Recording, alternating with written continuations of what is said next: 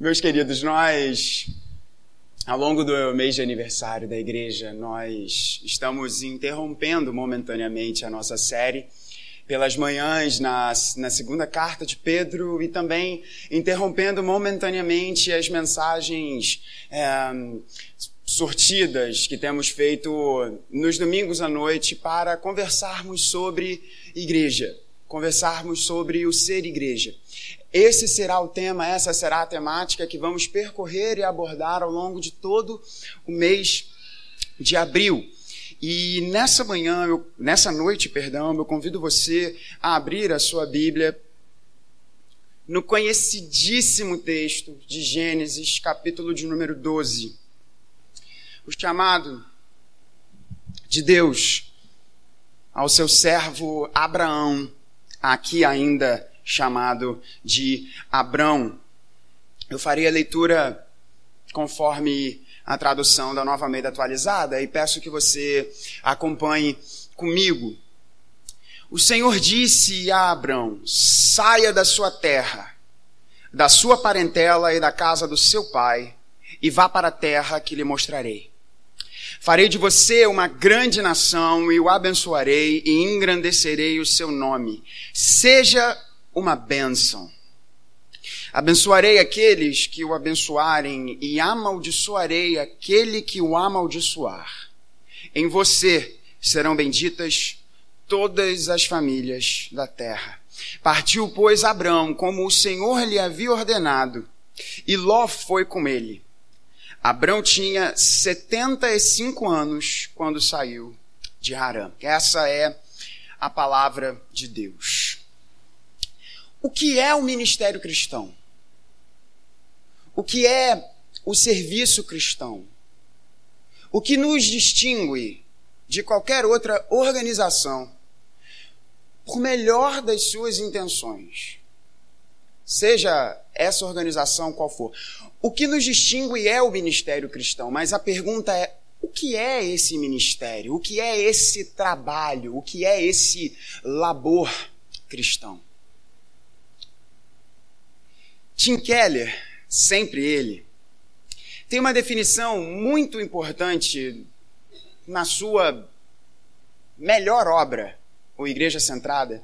Vai nos dizer que o ministério cristão, e se você quiser você pode anotar essa definição, é quando os indivíduos que compõem a igreja levam seus dons e recursos ao encontro das necessidades dos outros pelo nome de Cristo.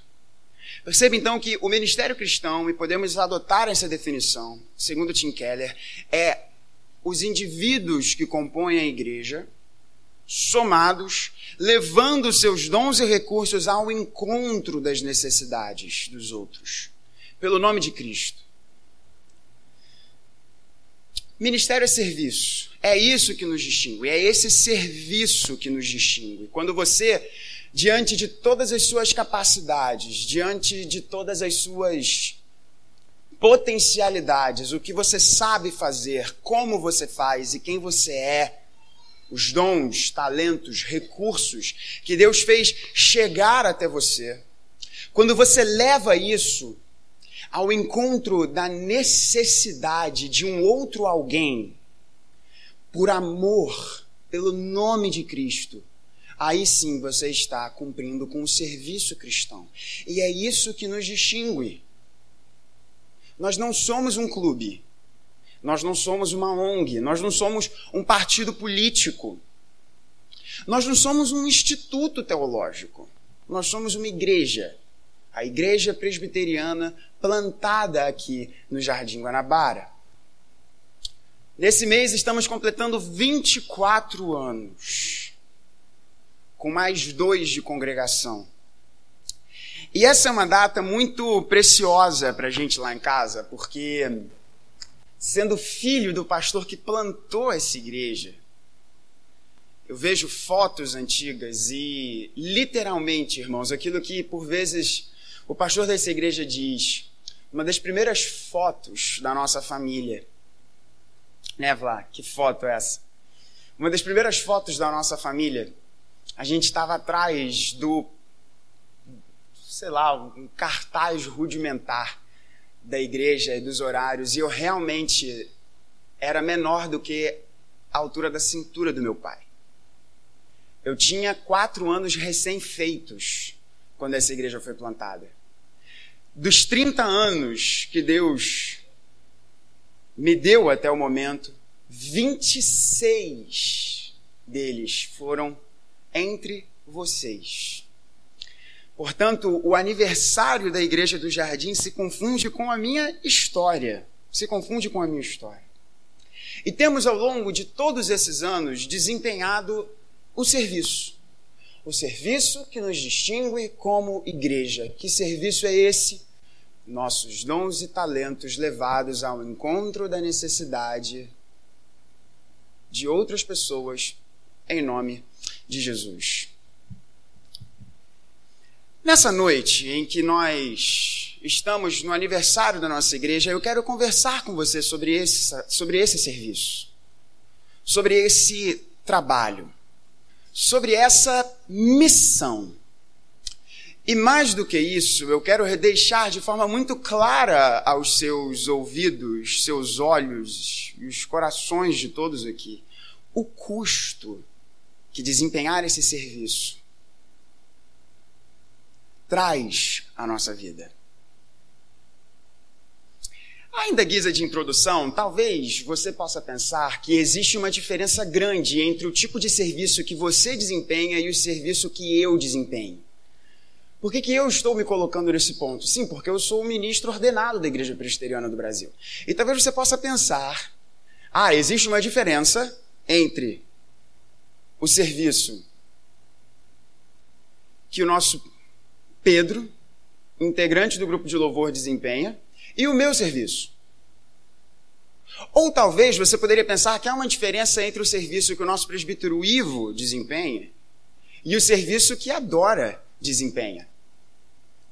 Estou trazendo membros aqui da igreja que meus olhos estão aqui percorrendo e estou trazendo. Não há essa diferença. Não há essa diferença. Pedro, na sua primeira carta, escrevendo a todos os cristãos, vai nos dizer: Vocês, porém, são geração eleita, sacerdócio real, nação santa, povo de propriedade exclusiva de Deus, a fim de proclamar as virtudes daquele que nos chamou das trevas para a sua maravilhosa luz. Esse é um ponto muito importante para todos nós termos aqui ainda na introdução dessa mensagem. Todos nós, em Cristo, somos uma nação, um povo especial e somos todos sacerdotes. Não há, não há, e esse, gente, é um ponto fundamental para a sua compreensão. Não há nenhuma diferença entre o serviço daqueles que têm um tempo maior dedicado à missão do que e a exercem de forma profissional, digamos assim, com muitas e infinitas aspas. Quem está ouvindo essa mensagem não está vendo as aspas que eu estou fazendo agora, mas se você estiver no seu carro, em qualquer lugar, o pregador está fazendo muitas aspas aqui. Profissional. Do que aqueles que são professores, donos de casa, advogados, médicos, engenheiros, comunicadores, arquitetos e por aí vai. Não há, não há. Lutero nos dizia de forma majestosa que o sermão que ele preparava era para a glória de Deus, da mesma forma que o sapato que o sapateiro fazia ao longo da semana. Portanto, todos nós fomos chamados para o serviço. Todos nós.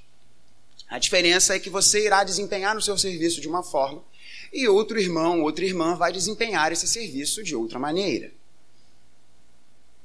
O texto que nós lemos é um texto muito importante, fundamental na história do povo de Deus, pois é o chamado que Abraão recebeu de Deus para um serviço, para a missão o chamado de Abraão para a missão que Deus deu a ele. E esse texto irá nos trazer aqui três princípios que todos nós podemos extrair deste chamado para a missão. Seja você pastor, presbítero, diácono, ou membro da igreja. Três princípios que podemos extrair desse texto. O primeiro princípio que nós podemos extrair desse texto, com base no chamado de Abraão, é que o chamado tem sempre um propósito. O que, que o texto nos diz? O texto nos diz, no verso de número primeiro, que o Senhor disse a Abraão. Não foi nenhum lugar que Abraão recebeu isso escrito. Abraão ouviu a voz de Deus e Deus disse para Abraão: saia da sua terra, da sua parentela e da casa do seu pai e vá para a terra que lhe mostrarei. E ele diz: Isso tem um propósito. O propósito, Abraão, é que eu farei de você uma grande nação. Te abençoarei, engrandecerei o seu nome. Isso é para você ser uma bênção.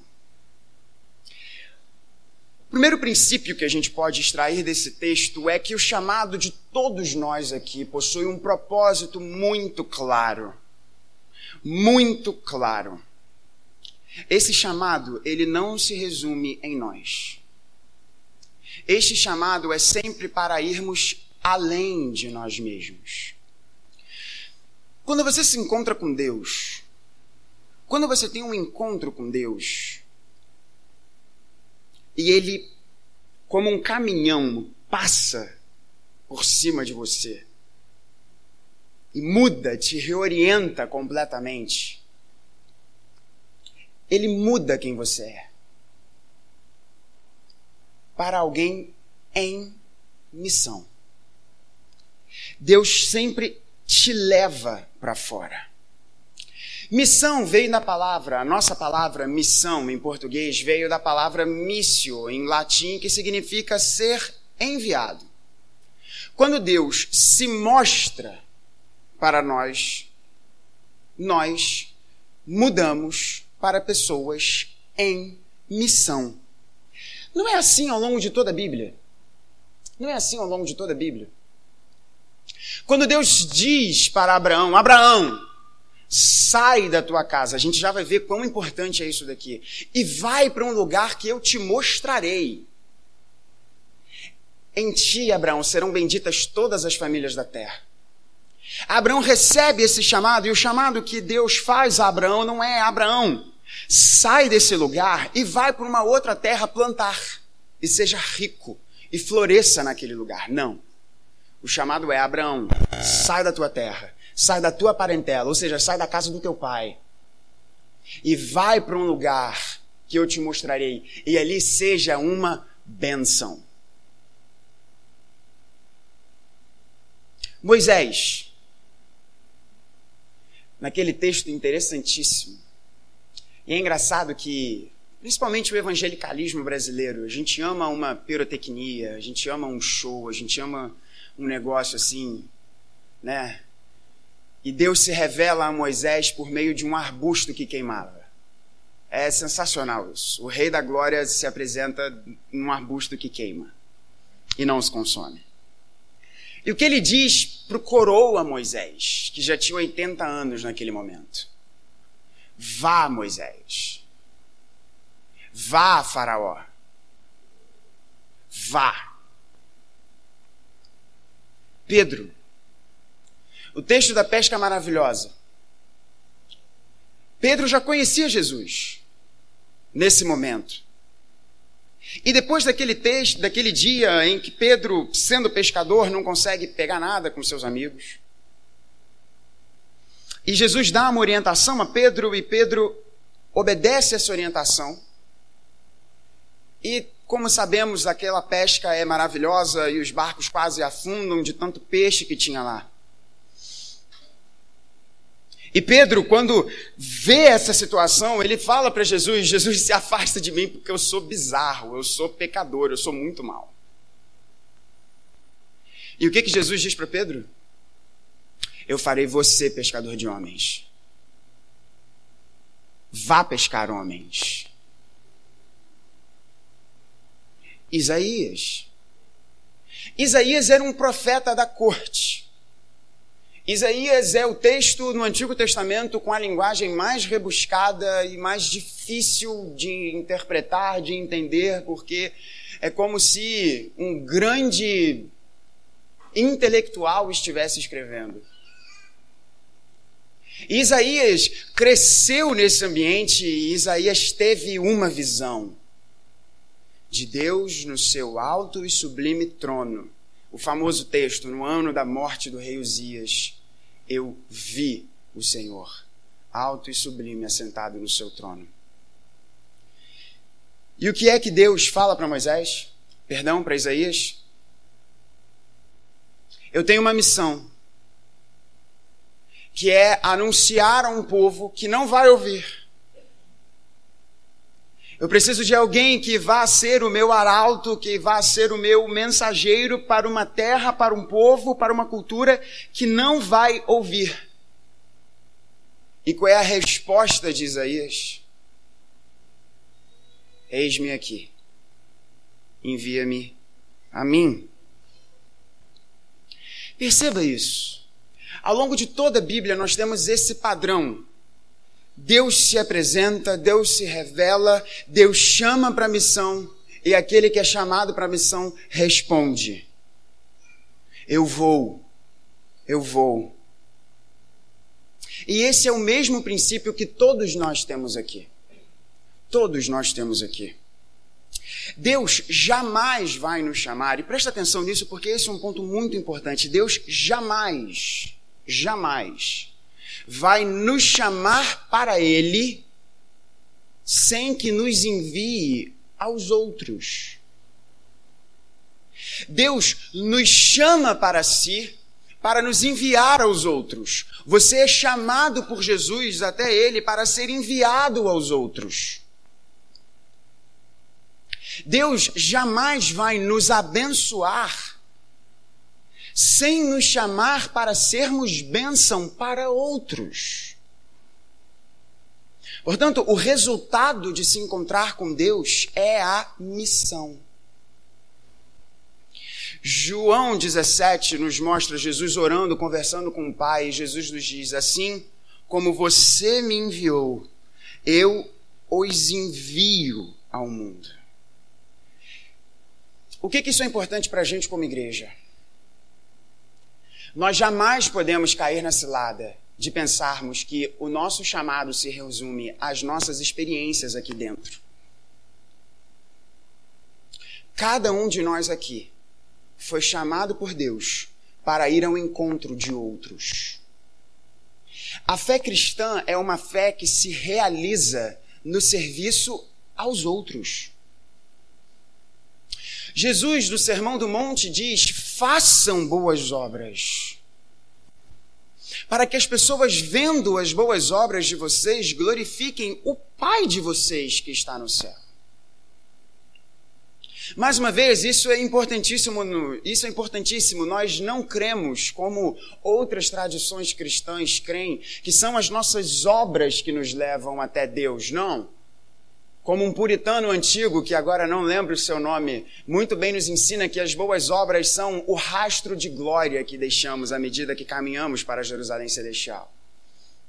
Portanto, não são as obras, não são os nossos bons atos que nos levam a Deus, mas à medida que Deus nos chama para Ele, nós deixamos um rastro de boas obras, de serviço. Igreja Presbiteriana do Jardim Guanabara, Deus chama cada um de nós aqui para Ele. E à medida que nos aproximamos dele, Ele nos envia para outros. Abraão foi chamado para, por Deus. Deus diz a Abraão: Eu vou te abençoar. Mas antes dele dizer, Eu vou te abençoar, ele diz para Abraão: Seja você uma bênção. Sai do abstrato e pensa no concreto da sua vida. Você tem sido verdadeiramente bênção para aqueles que partilham do seu dia a dia? Você passa muito mais tempo no seu trabalho, por exemplo, do que fora dele. Na sua faculdade, na sua casa, você tem sido motivo de abençoar o seu lar ou você tem trazido discórdia, divisão, tristeza? Grave isso. Deus chama você para Ele para enviar você a outras pessoas. Deus vai te abençoar, nós já veremos isso, mas Ele vai te abençoar para que você abençoe outras pessoas. Então, o primeiro princípio que nós vemos aqui do chamado e que nós podemos aplicar é que Deus nos chama para si e nos envia para outras pessoas. O segundo princípio que nós podemos extrair desse texto de forma muito clara é que há um custo. Há um custo. Deus te chama para Ele, para enviar você a outras pessoas, de modo que você seja bênção na vida de outras pessoas. Mas você não será bênção na vida de outras pessoas se você não estiver disposto a sair. Em outras palavras, você não será bênção na vida de outras pessoas se você não estiver disposto a perder. Deus disse para Abraão: Eu vou abençoar todas as famílias da terra através de você. E eu vou fazer de você uma bênção. Portanto, Abraão, saia. Saia. A partir do momento que você entende o chamado de Deus, e se identifica com Jesus e vai ao encontro das necessidades das pessoas, lembra da definição de serviço cristão? Você vai perceber que você vai perder. Você precisa sair. Quando Deus fala para Abraão, saia da sua terra, da sua parentela, o que os estudiosos vão nos dizer é que muito provavelmente Abraão tinha uma posição de extremo conforto na casa do seu pai. Abraão vivia na cidade de Ur dos Caldeus, e os historiadores vão nos dizer que essa cidade, que seria hoje no Iraque ou no Irã, pode ser uma das duas, eu estou aqui confundindo, mas era um lugar de grande poder econômico da época. Provavelmente Abraão, o pai de Abraão, devia ser um fazendeiro de extrema importância. Porque Abraão tinha muitos homens ao seu dispor. A gente às vezes pensa que sai Abraão e Sarai ainda à época. E são só os dois. Não, sai uma cabeçada de gente junto com Abraão. Portanto, ele tinha uma posição de conforto, de riqueza, e ele escuta de Deus falando: Abraão, sai, mete o pé. Para onde, Deus? Vai no caminho que depois eu te mostro. O chamado ao ministério cristão implica necessariamente em perda. Pode ser que Deus esteja chamando você para sair literalmente da casa dos seus pais, do seu dinheiro, do seu conforto e desempenhar a missão dele num lugar longínquo. Mas não necessariamente isso acontece. Isaías foi chamado para sair do conforto da sua reputação e servir a Deus no mesmo lugar onde ele cresceu e viveu por longo, por, ao longo de toda a sua vida. Quando nós estamos dispostos a atender a necessidade dos outros, a gente vai ter que sair da nossa conta bancária. A gente vai ter que sair do conforto da nossa cama. A gente vai ter que sair do conforto de vivermos em ambientes extremamente limpos, cheirosos e arrumados, se estivermos verdadeiramente dispostos a atender a necessidade dos outros por amor a Jesus.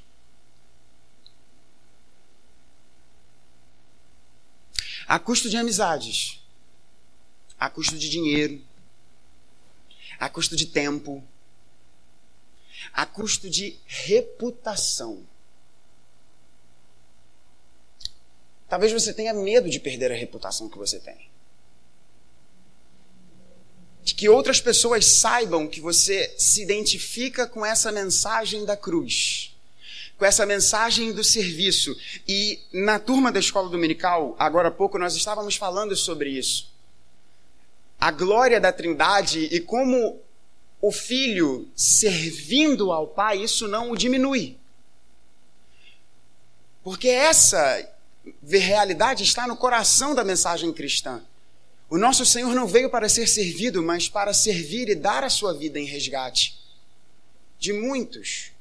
Mas qual é a mensagem que ouvimos na nossa cultura? Se você tem poder, se você é alguém, na real, tem muita gente servindo você. Vai ter gente abrindo a porta do carro para você. Vai ter gente te ajudando a se vestir. Vai ter gente servindo a todos os seus propósitos. Aí sim você é grande. Quando a mensagem cristã é quer ser grande, sirva. Mas as pessoas não olham bem quem serve. Portanto, isso vai custar a sua reputação. Você está disposto a isso? Você está disposto a ter a sua reputação maculada aos olhos de homens e mulheres que, talvez, que convivam com você? Você está disposto a abrir o seu dinheiro, a sair do conforto da sua conta bancária para atender a necessidade de outras pessoas por amor a Jesus? A missão cristã requer que você saia. Que você saia da sua zona de conforto. Que você saia do seu egoísmo. Que você saia da vontade de atender a todas as suas necessidades o tempo inteiro.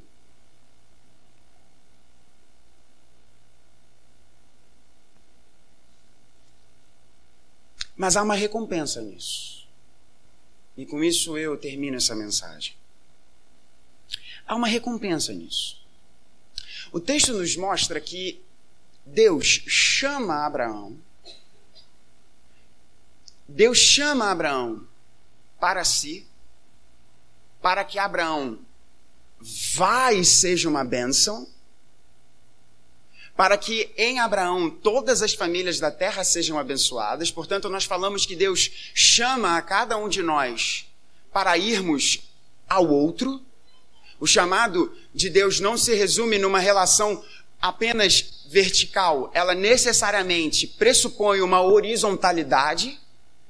Portanto, somos chamados por Deus para irmos ao encontro de outras pessoas. Há um custo.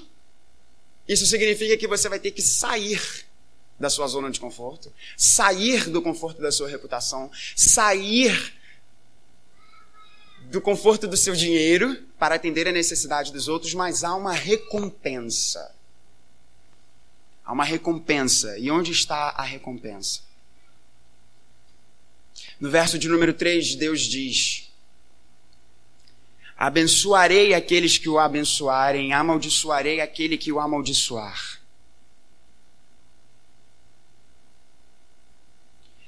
Eu abençoarei eu vou tornar o seu nome grande. Deus promete isso a gente.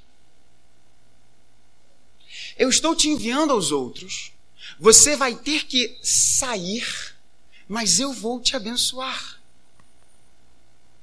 Deus garante que quando as pessoas estão dispostas a saírem, a dedicarem a sua vida à missão de Deus, Deus garante que Ele vai nos abençoar. E como Deus nos abençoa? Com dinheiro? Não, não é com dinheiro, é com a Sua presença. Ele estando conosco. Pensa bem, quando é que foi que publicamente Jesus teve uma fala muito clara de aceitação pública por parte do Pai?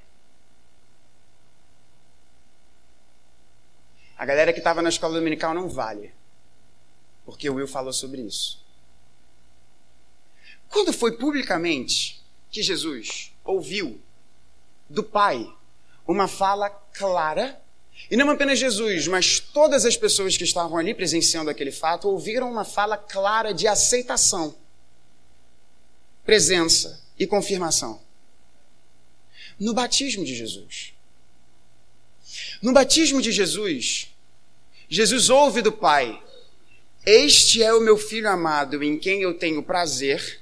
E todas as pessoas que estavam ali ouviram, além dessa frase, uma frase maravilhosa dizendo: Ouçam a Ele. E o Espírito Santo estava presente na forma de uma pomba. Agora, o momento do batismo de Jesus está relacionado ao quê? Esse é o ponto. Ao início do ministério público de Jesus.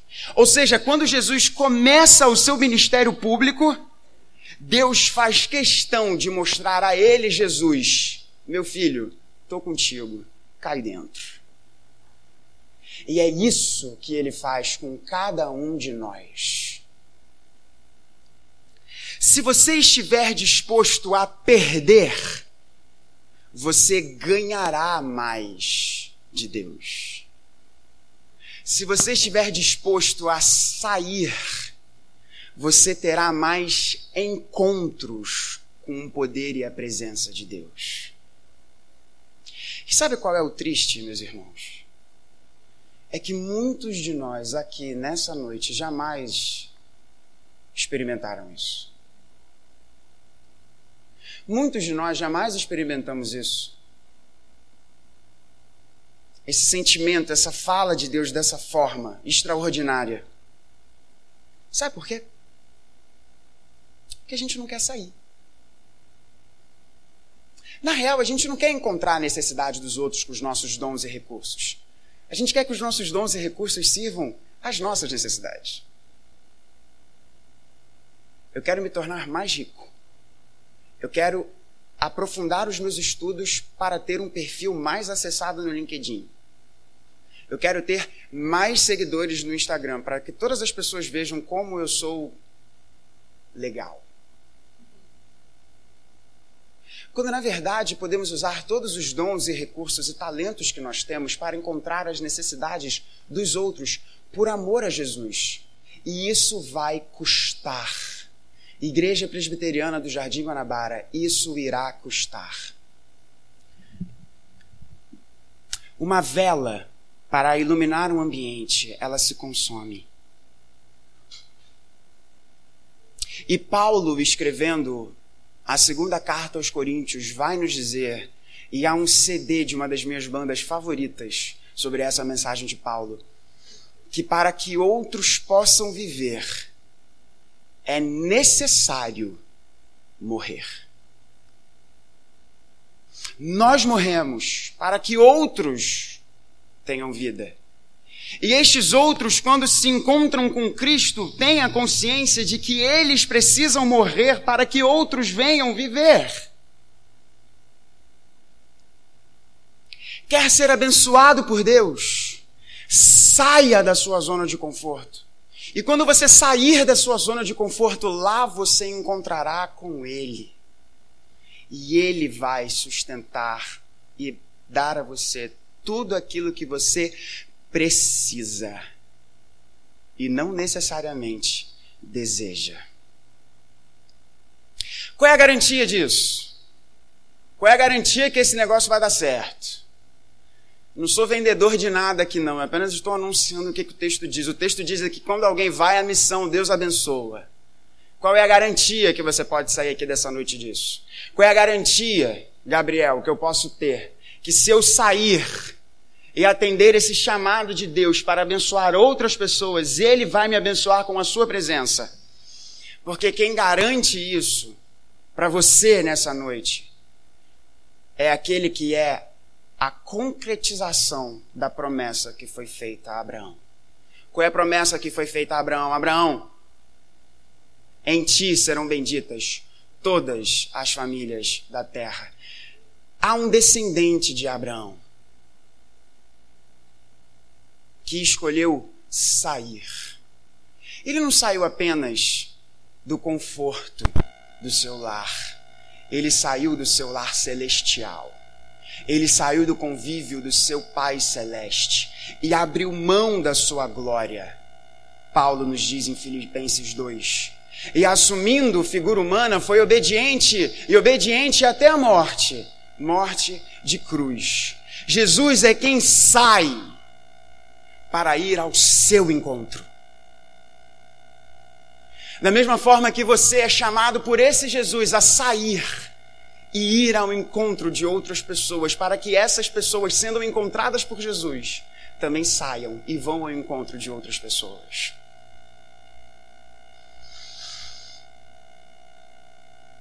Eu quero cantar uma canção sobre o chamado que nós temos e como, e como deve ser a nossa resposta em relação a esse chamado.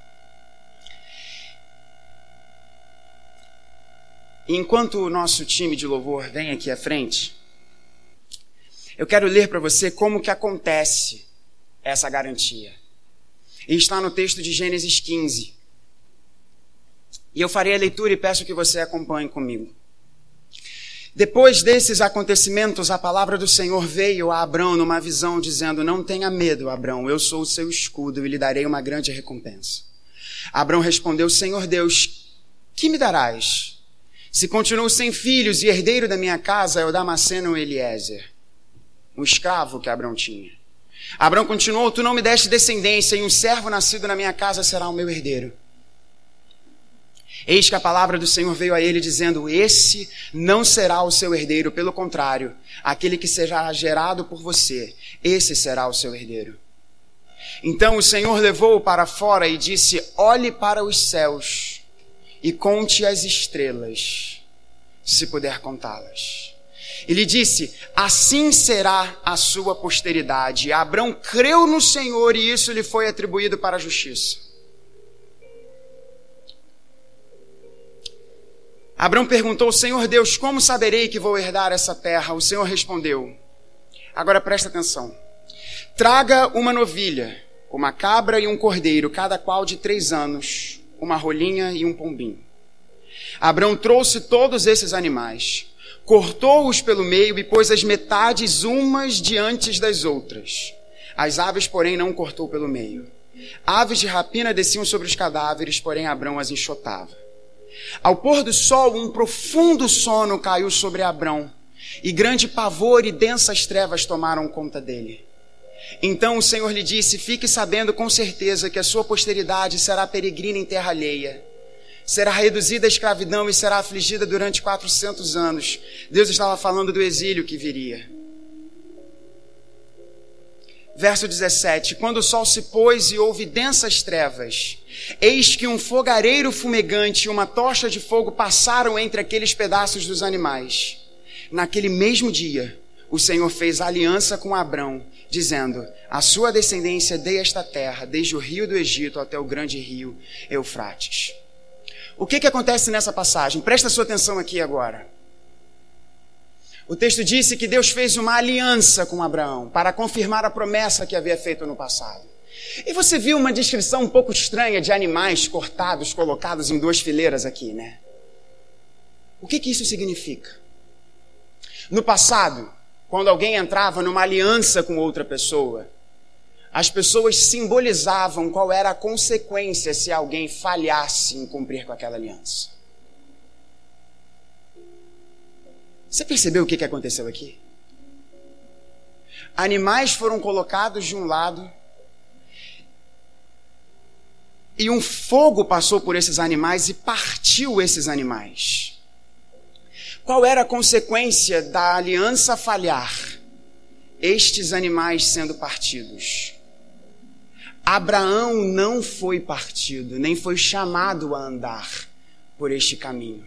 O que, que Deus está querendo dizer? Abraão, eu estou chamando você para uma aliança. E se você falhar nessa aliança, sabe o que irá acontecer com você? Isso que você está vendo que irá acontecer comigo.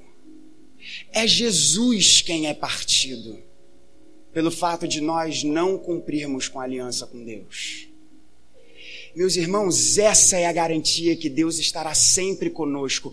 Jesus sofre no seu lugar, no meu lugar. A desobediência que nós podemos ter diante de Deus, Jesus toma a nossa desobediência e nós podemos experimentar a obediência de Jesus.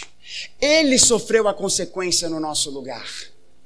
Por isso, Deus pode dizer: Eu vou abençoar você, porque ainda que você fale, Jesus estava no seu lugar, experimentando essa consequência. Isso coloca fogo no nosso coração para desempenharmos a missão que Deus nos deu. Igreja do Jardim, essa canção diz que nós devemos brilhar